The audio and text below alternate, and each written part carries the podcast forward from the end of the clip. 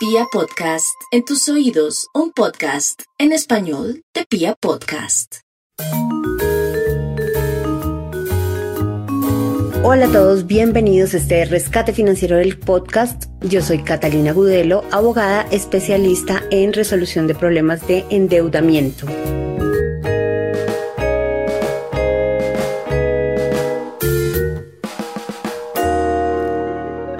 El día de hoy vamos a hablar de un tema que es muy interesante y que es muy frecuente en nuestra consulta. Y es qué hacer cuando siento que mi endeudamiento es un problema. ¿Qué hago? Yo siento o presiento o tengo indicios que mi endeudamiento es un problema para mí. ¿Qué hago? Una de las principales eh, consultas que nos hacen a nosotros es, bueno, ¿y yo qué hago? ¿Qué hago de aquí en adelante? ¿Qué, hago con mi deuda? ¿Cómo me la quito? ¿Qué, puedo hacer?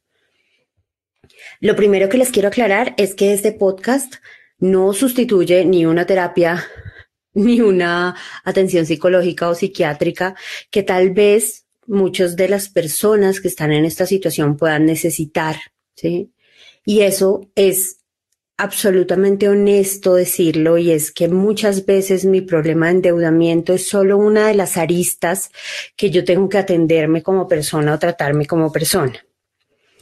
Estos consejos o estas situaciones que ustedes van a escuchar en este podcast solamente provienen de mi experiencia en la práctica profesional y el asesoramiento de personas endeudadas y todo lo que hemos recopilado en rescate financiero con toda la información que hemos sacado de nuestros clientes. Bueno, lo primero que tendríamos que abarcar es qué tengo que hacer. Lo primero, ¿qué sería lo que tengo que hacer? Lo primero es reconocer los síntomas, o sea, empezar a reconocer y a alertarme cuando vea esos síntomas en mi vida. Esto es Mm, pretender resolver esa pregunta que nos hacemos frecuentemente, es decir, bueno, ¿y cuando un problema de endeudamiento está listo para ser atendido o está en el estado en el que debe ser atendido? Más aún cuando el crédito para nosotros se volvió algo como si fuera inherente a la vida. No es así en realidad, pero así lo sentimos. Todo el mundo tiene créditos, todo el mundo está endeudado. Si no te endeudas, no creces, si no te endeudas, no obtienes. Entonces, como es algo que suponemos que hace parte de nuestra existencia de vida adulta, ¿cómo hago o qué hago o qué me indica que mi situación está complicándose y necesito atender esa situación. Y cuando digo atender no es necesariamente que yo necesite una intervención de un abogado o de un asesor financiero, sino yo, yo mismo la debo atender. Lo primero sería pensar que si yo constantemente estoy pensando, ¿sí? pensando en esa situación, pensando en mis deudas, hay algo hay algo que debo atender. O sea, si ese pensamiento recurrente que mi cerebro está creando es sobre las deudas, yo lo tengo que atender. Los pensamientos recurrentes son supremamente desgastantes, pero son focos que prenden nuestro cerebro para que nosotros pongamos atención sobre algo o hacia algo o nos fijemos en algo. No necesariamente no necesariamente es aquello que nos dice el pensamiento recurrente, porque el pensamiento recurrente en tema de deuda puede ser, eso está carísimo, o no quiero, pero pues me toca comprar eso. Un ejemplo muy común son los regalos, ¿no? No quiero, pero es que cómo voy a llegar mani limpia al cumpleaños de mi tía, mi prima, mi hermana, mi amiga. Entonces, esos pensamientos que me están llevando a mí, indirecto o directamente, a pensar en el tema de endeudamiento, a eso, eso es un síntoma o un indicador que yo tengo una situación de endeudamiento que atender. Lo segundo sería, y este es un tema muy interesante porque esto tiene que ver mucho con psicología y es, mm, tú te avergüenzas de tu actuar, ¿sí? Tú vas y compras y te avergüenzas de eso, sientes culpa por eso, o gastas en algo y sientes culpa por eso, ¿sí? O estás en una situación donde eso a ti no te causa comodidad, te causa disconfort, no te sienta bien, o sea, no te sienta bien ese tema de las deudas, no te gusta escucharlo, no te gusta verlo, no te gusta hablarlo con nadie. El tema del endeudamiento no es un tema muy social, ¿sí? No es que cuando yo estoy en una primera cita o con alguien o, estoy con un amigo, entonces, oiga, ¿y usted cuánto debe? No, no, yo debo 100 millones y el otro dice yo debo 200 y el otro dice yo debo 300 y el otro dice yo debo 1000. No. Ese no es un tema que sea social, o sea, no es un tema que hablemos normalmente, pero yo puedo decir que es un indicador cuando alguien por alguna razón empieza a hablar de ese tema y yo siento como algún tipo de incomodidad en mi corazón, eso significa que tenemos que atender ese tema. Atender es prestarle atención. Es decir, la culpa arruga nuestro corazón cada vez que se habla de ese tema. Cada vez que alguien está hablando de ese tema, yo reacciono con agresividad o con evasión o simplemente con tristeza. Me incomodo, me siento mal con ese tema. No es un tema que yo quiera manejar. Ya más en lo práctico, otro síntoma o indicador que yo tengo un problema de endeudamiento que atender es que mi ingreso, cualquiera que sea, grande, pequeño, mediano, no cubre suficientemente mis gastos mensuales y mis cuotas mensuales, es decir, mis gastos personales y mis cuotas mensuales. No los cubre bien, no me deja holgado. Yo estoy al límite o ya sobrepasando el límite.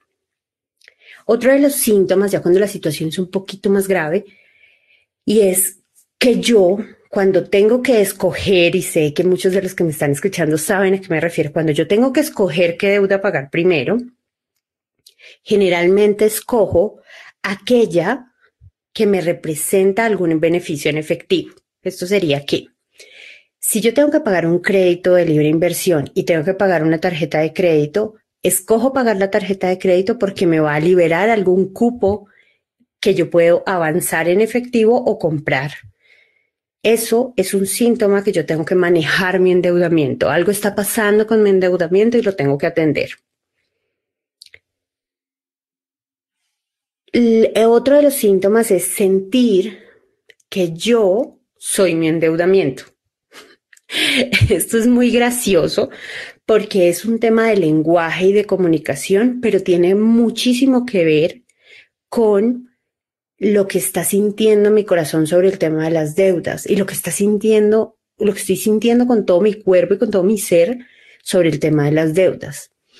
Utilizo, ya sea en voz alta o en mi pensamiento, palabras para referirme a mí mismo como quebrado, empeñado, no tengo ni para comer, ese tipo de expresiones que yo utilizo indican que algo tengo que atender de mi endeudamiento. ¿sí?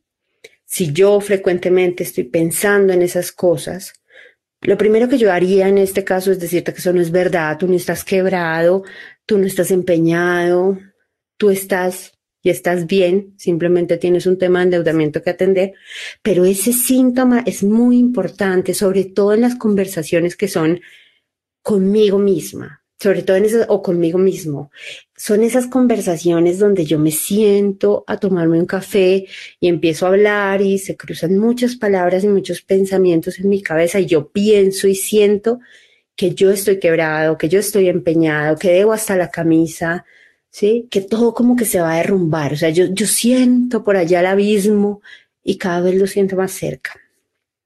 Eso es un tema que es súper importante, súper importante que le pongamos atención, porque esos pensamientos son supremamente destructivos, son muy destructivos y eso es uno de los principales indicadores que nos lleva a nosotros muchas veces a decirle a la persona, ven, atendemos su tema de endeudamiento, pero también busca un apoyo en otros profesionales que te puedan sacar adelante. Has intentado, el otro, uno de los síntomas sería, has intentado poner en papel todos estos datos que recorren tu cabeza, cuánto debo, cuánto gasto, cuánto me hace falta por pagar, cuánta plata necesito para terminar de pagar, a quién le debo, cuánto gano, en qué me estoy gastando la plata. Y cada vez que haces ese intento, te incomodas y lo abandonas. Cada vez que tú te sientas al frente del computador y abres un Excel si eres tecnológico o lo haces en un cuaderno y empiezas a anotar, lo abandonas porque te incomoda, te duele y te incomoda, te estresa y tú dices no más, es decir, lo evades. Este síntoma es una de las situaciones que te puede llevar a no hacer nada y es supremamente peligroso, es muy, muy, muy peligroso.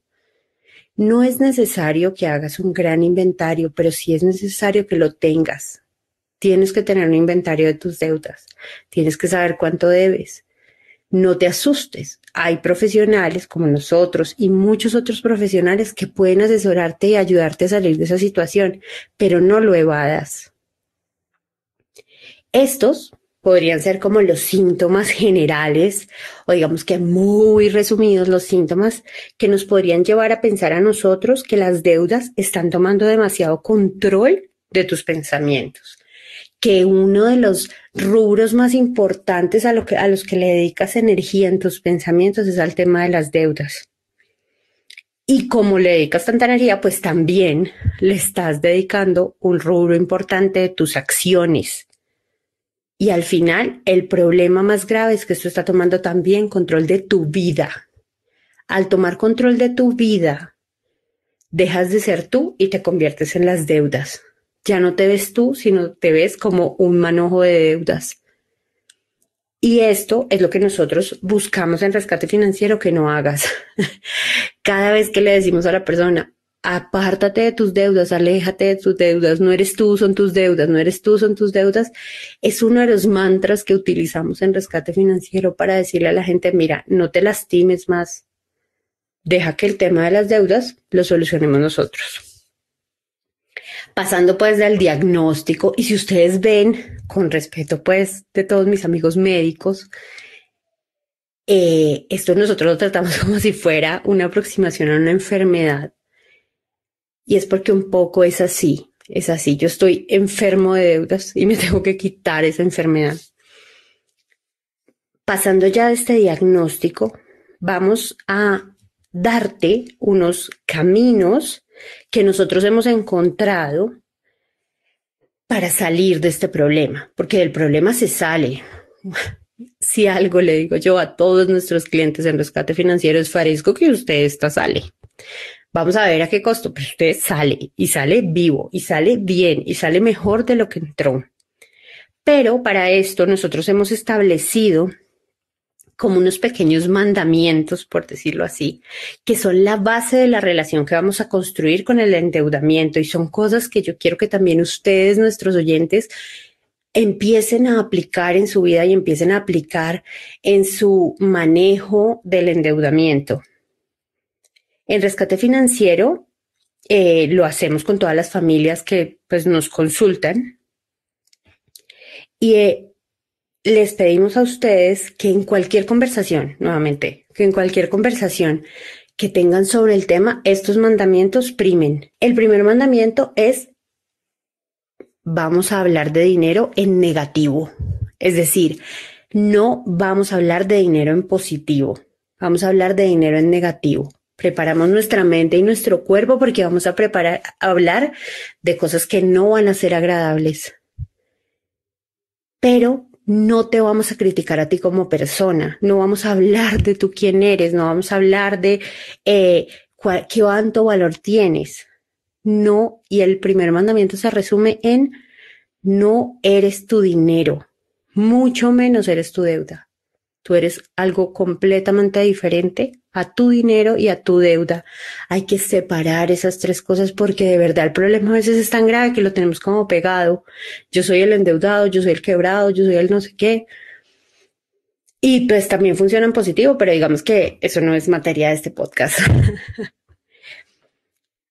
lo segundo sería, nada de lo que hagamos hacia adelante va a cambiar el pasado. Así que mortificarte con eso no tiene sentido. Cuando le decimos esto a las personas, las personas tienden a asustarse, porque es como si nosotros fuéramos unos irresponsables que simplemente huyen de la situación y dejan eso ahí. Y eso no es así.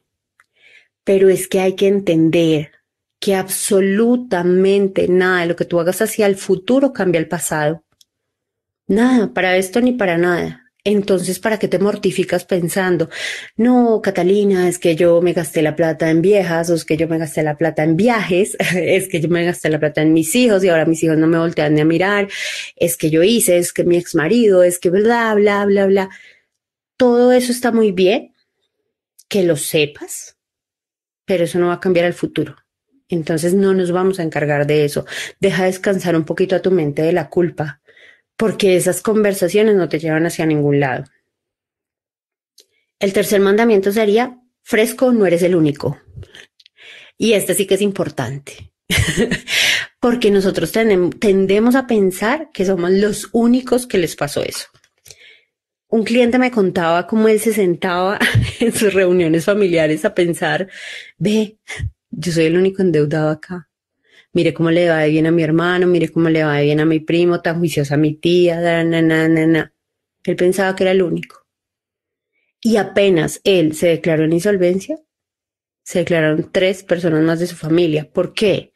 Porque él abrió esa puerta y a través de su testimonio y de contar su historia y de contar qué le había pasado, más personas se sintieron libres de decirlo. Entonces, fresco, usted no es el único, no es el único que le ha pasado. No juzgue los libros por la portada. El señor que usted ve en el Jaguar no necesariamente tiene más plata que usted y si la tiene o no la tiene, a usted de verdad no le importa. Entonces no se sienta solo, no se autoaísle. Esto le pasa a mucha, mucha, mucha gente. ¿Para qué me sirve esto? Para decirle a las personas, muchísimas personas han navegado en ese río turbulento del endeudamiento y han logrado salir con éxito de él. Y si esas otras personas pudieran, usted también va a poder. Así que fresco, fresco. No, no, no se de tan duro. No, no, no, usted no es el único, ni el más burro, ni el menos burro, fresco. Muchas personas como usted han podido salir de esa situación. El cuarto mandamiento sería entender que esto tiene solución. Yo, yo comprendo perfectamente el sentimiento de no saber de pedirle milagros a Dios o bueno, en lo que ustedes crean, de ganarse el baloto mental y decir, ay, voy a pagar las deudas, o ganarse la lotería o una herencia o como sea, el trabajo soñado y voy a pagar las deudas. Y esas soluciones mágicas no existen. Las soluciones que existen en el mundo real parten siempre de que tú estés dispuesto a asumir la responsabilidad de tomarlas. La responsabilidad de las consecuencias de tomar esas decisiones. De ir por el camino de la solución.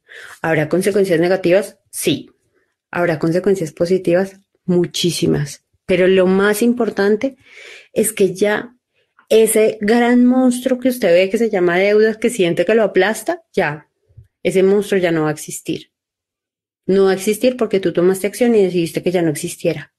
No mágicamente, no me paré al espejo, dije diez veces, ya no debo, ya no debo, ya no debo, ya no debo, ya no debo, ya no debo, y ¡pum! desapareció. No, eso no sería responsable. ¿Mm? Pero sí hay una solución, hay muchas, hay muchísimas. El quinto mandamiento sería, si no haces nada, la situación empeora. Si te quedas quieto, si sigues haciendo lo mismo que estás haciendo, venga hermano, la situación le va a empeorar. Y aquí volvemos a hacer el símil con el tema médico. Si yo tengo una herida abierta y yo no hago nada y estoy en medio de una situación donde la herida se me pudiera infectar y yo no hago nada y luego veo que la herida se me infectó y no hago nada, y luego me duele terrible y tengo posibilidad de perder la pierna y no hago nada, adivinen qué pasó. ¿Sí? Esto funciona exactamente igual. Tengo que hacer algo. Tengo, tengo. Es mi obligación y mi responsabilidad hacer algo. Por eso cerrar el cuaderno, cerrar el Excel, hacerse loco, esconder las tarjetas de crédito en un cajón, no contestarle a los bancos, eso solo va a empeorar la situación. Pero entonces, ya con este mismo último mandamiento, vamos a pasar a la acción. O sea, como ya me dijeron que yo tengo que hacer algo, vamos a pasar a ver, Catalina, hoy, ¿qué me dice que tengo que hacer? Y muchas de estas situaciones no se aplican todas en conjunto. Se aplican algunas, otras, unas sí, otras no, algunas primero, algunas después. El orden va a depender de cada uno de los, de los casos. Pero estas situaciones, estas situaciones o estas soluciones o estos pasos que les voy a dar, sí funcionan para la gran mayoría de los casos. ¿sí? No en el orden, no todos, pero sí funcionan. El primer paso, y aquí, eh, si, no, si están tomando agüita, me están escuchando, por favor, tómense un sorbo grande, es parar de pagar. Yo entiendo. Esto va contra toda la estructura mental que tenemos acerca del crédito y acerca del endeudamiento. Pero cuando yo detecto un problema, lo primero que tengo que hacer es parar de pagar. Quieto, no pague más, espérese. No pague. No le estoy diciendo que deje de pagar por siempre, pero no pague. Espérese un momento. Y todo el mundo dirá, bueno, ya está loca porque me dice que no pague. Sí, pues, pues si me acaba de decir que tengo que hacer algo, pues lo que tengo que hacer es pagar, no. Y al parar de pagar, nos vamos a enfrentar a un montón de miedos. Sí, nos vamos a enfrentar a un montón de situaciones, vamos a decir, ¡Ah! me van a bloquear las tarjetas, no voy a poder avanzar y el regalo de Pepa y bla, bla, bla, bla, y todo lo que va a pasar y la administración del conjunto que le estaba pagando con la, la tarjeta de crédito y el colegio del niño y pare de pagar. Pare de pagar. Pare de pagar y haga una lista de todo eso que le preocupa. Esa lista va a ser un insumo gigante para la solución que vamos a encontrar pero pare por favor de pagar. Es que uno paga la loca. Uno paga. Sí, les estaba diciendo que uno de los síntomas es que estoy pagando para poder obtener algo de efectivo o algo de cupo para ir a comprar. Entonces, no, lo primero es parar. Así que si usted ya paró, mi hijo, ya empezó a solucionar su problema. Yo entiendo que muchos paramos porque no tenemos con qué, pero lo ideal es que paremos aún teniendo con qué. Lo segundo es no escuchen a su contraparte. No la escuchen. Yo sé que las llamadas de cobro son agobiantes, que nos presentan soluciones mágicas muchas veces. O sea, que es que yo debo 100 y si me voy ya hoy y pago 20, me reciben esos 20 y me perdonan toda la deuda. No lo escuche no lo escuche y no actúe de acuerdo a lo que él está diciendo. ¿sí? Cuando usted está en mora, cuando usted ya no está pagando, van a empezar a aparecer soluciones. Por ejemplo, ay, no, sí, mire, señor, yo sé que usted tiene que reestructurar. ¿Sí? O usted tiene que refinanciar su deuda porque usted ganaba un millón y ahora gana 500 mil. Pero entonces hagamos una cosa. Póngase al día, es decir, págueme esas dos cuóticas que usted tiene en mora y yo paso su propuesta de reestructuración al comité para que en el comité la estudien y se la aprueben. Querido amigo, eso es mentira. para analizar una propuesta usted no tiene que estar al día. No, el banco no lleva un récord suyo donde usted es buena persona o mala persona y van a escuchar su propuesta con mejor oído o peor oído, porque usted eh, cogió y abonó esas dos cuotas que tenía en mora. Eso es muy triste. Y eso es un engaño. La verdad es que al único que le sirve que usted vaya y abone esas dos cuotas es al cobrador que recibe una comisión por eso y es a su acreedor que pues finalmente ya no lo tiene usted todo en riesgo, sino lo tiene todo menos esas dos cuotas que usted pagó. Pero esa situación no le sirve a usted, porque usted se va y se medio enloquece por pagar esas dos cuotas y ahí viene que el siguiente mes sigue con el problema, entonces lo van a volver a llamar. Como usted paró, ¿sí? Y usted quién sabe qué locuras fue hizo para poder em, conseguir esas dos cuotas. Entonces, no, no los escuche. Más bien, asesórese y asesórese con personas expertas, por favor, no escucha al vecino, a no ser que su vecino sea un experto en endeudamiento. Eh, asesórese con expertos, asesórese con personas que realmente y objetivamente puedan analizar su situación. ¿Sí?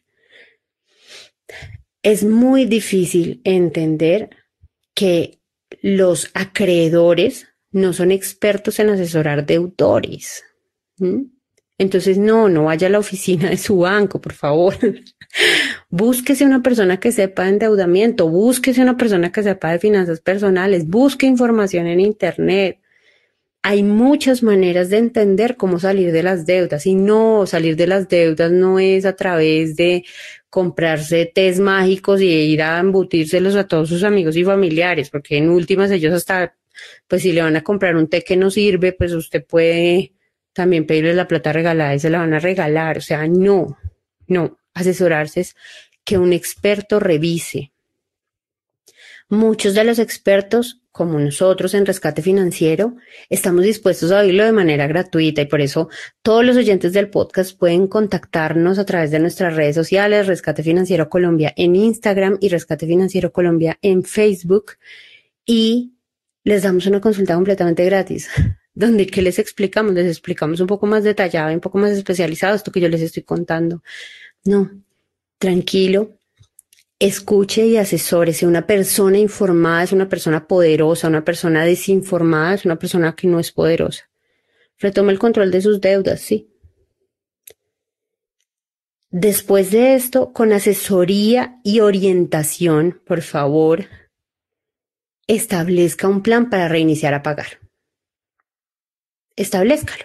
Si puede, porque hay mucha gente que no puede, paró y no pudo reiniciar el carro.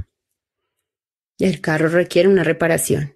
Entonces, hay personas que no van a poder reiniciar, pero si, el, el asesor le dice, no, mire, usted puede pagar así, puede hacer esto, ¿sí? También, también lo puede hacer, pero hágalo de forma planeada, ¿sí? Finalmente, los pagar a la loca es lo que nos ha llevado a donde estamos, ¿no? Entonces, cuando vamos a reiniciar, reiniciemos de una forma muchísimo más organizada.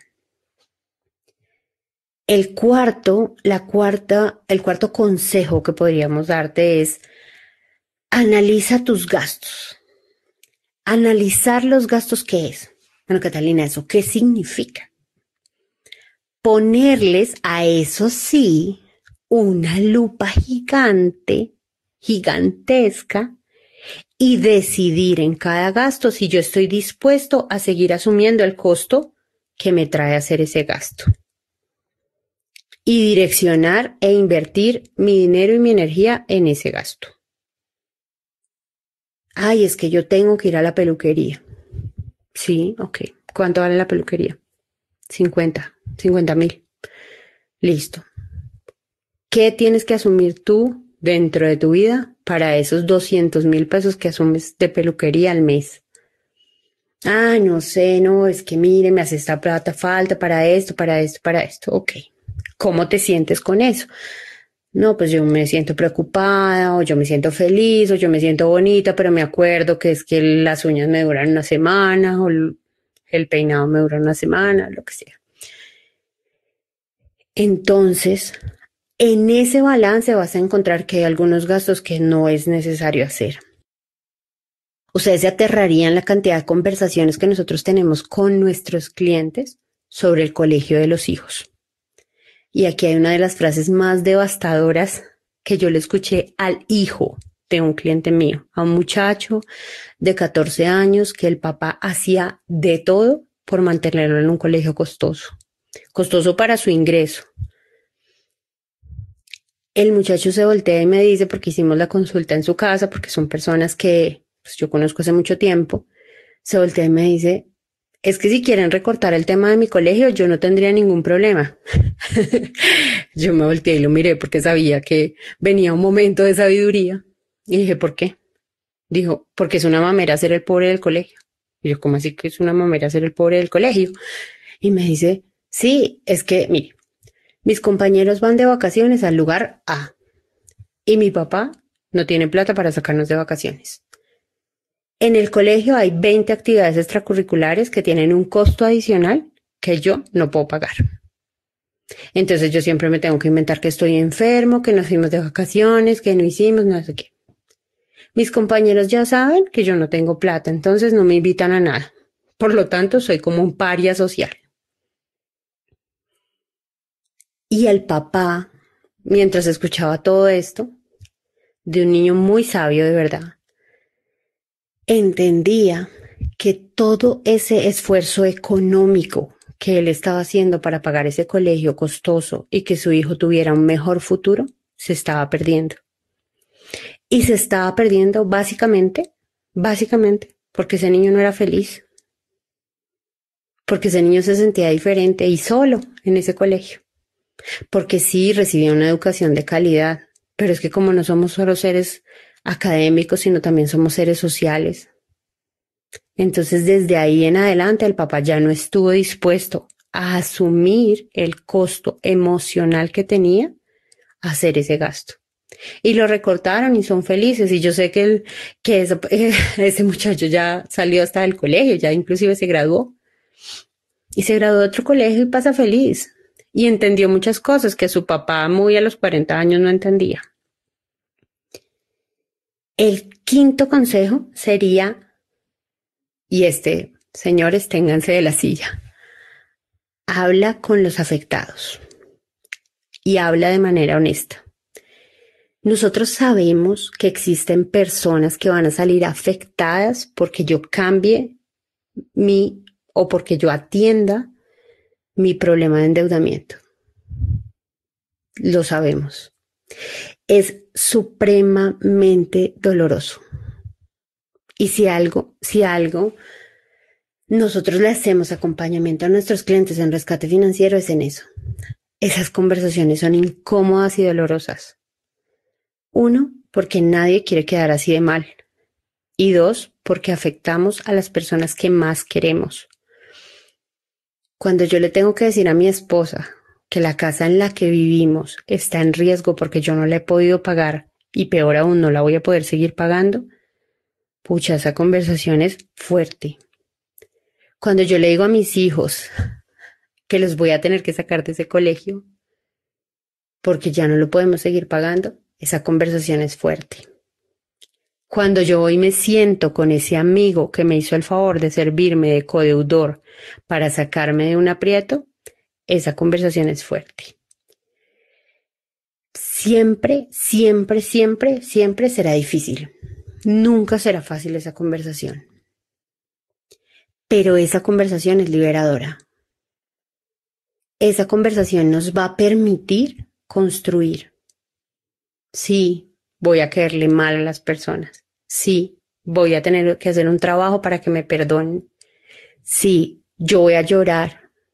Créanme que cuando yo estoy diciendo esto, recuerdo todas esas conversaciones que hemos tenido que sostener en rescate financiero y a mí me da tristeza. Pero si yo no lo hago, si yo no lo hago, el costo será tan grande y la culpa será tan grande de no haberlo hecho que después no me voy a poder levantar tan fácilmente. Esto va a sonar muy a dicho de abuela, pero es mejor colorada una vez y no descolorido toda la vida. Sí, hay que hacerlo. Pero ¿saben qué pasa? La gente también admira esa valentía. Nosotros también tenemos esposas que dicen, mire, en este momento lo quiero ahorcar, pero gracias por decirme, porque me hubiera podido seguir engañando. Codeudores que dicen, ay, no, mire, hermano, usted ya fue la gota que cerramó la copa, yo también estoy endeudado, venga y hacemos algo juntos. Hijos como este hijo de mi cliente que se liberó de un colegio que no quería. Hijos también que han pataleado terrible, terrible, pero se han ubicado en la vida, han recibido lecciones de vida. Entonces sí, hay que hablar con honestidad con las personas que van a salir afectadas o que están saliendo afectadas. Y la sexta va muy de la mano con esta. Y es, no te preocupes por el mañana. Construye una solución para hoy. ¿Qué es que qué voy a hacer mañana? Que mire que si necesito un crédito, que si un hijo se me parte una muela y que cómo voy a poder ir al odontólogo. Mire, fresco. Cálmese. Construya una solución para hoy. Porque es que lo más grave aquí es que puede que no exista un mañana, ¿no? que si usted sigue en estas, mañana no hay. Entonces, es muy importante construir construir una solución para el hoy, para atender lo que te está pasando hoy. Esto ha sido el resumen de un poco la experiencia que hemos tenido en rescate financiero y mi experiencia personal, atendiendo un montón de clientes que han pasado por esa situación. ¿Qué les puedo decir ya para cerrar? Si encaminamos correctamente este proceso, este puede ser un momento muy bueno para ti. Si uno encamina, si uno coge todo ese muladar que armó con el tema de endeudamiento y construye sobre eso, puede ser un excelente momento para usted. Puede tomar unas decisiones maravillosas y grandiosas desde la información, desde la construcción, desde saber con quién cuentan. Si uno lo encamina bien, esto lo puede reconstruir como persona. Esta puede ser la base para empezar a ser una mejor persona. Y por último, lo único que quiero decirles es, recuerden que existimos profesionales que los queremos atender, que queremos ayudarles, que hacemos esto de corazón y que entendemos la situación, entendemos sin juzgar, entendemos, sabemos por lo que las personas están pasando. O sea, hay gente por ahí que los quiere ayudar. Es muy, muy importante, muy importante que busquen asesoría, busquen orientación, busquen información, no coman entero. Todo ese rigor que utilizan para decirse porquerías en la mente, lo utilicen para buscar asesoría, para buscar soluciones, para mirar, para intentar con positivismo eh, abordar esta situación y salir de ella. Lo último que quisiera decirles es recordarles, recordarles siempre que no se den valor por su dinero. Ustedes no son el dinero, ustedes no son una cuenta, ustedes no son un balance. Ustedes son una persona maravillosa, de verdad, son maravillosos. Y los espero a todos en Rescate Financiero, a todos los que escuchen, a todos los que les interese este tema, de verdad, consúltenos, nosotros estamos para ayudarles. Esto ha sido todo por hoy amigos. Eh, muchísimas gracias por escucharnos, muchísimas gracias por dedicarnos su tiempo. Recuerden que pueden encontrarnos en todas nuestras redes sociales como Rescate Financiero, el podcast. Yo soy Catalina Gudelo y bye.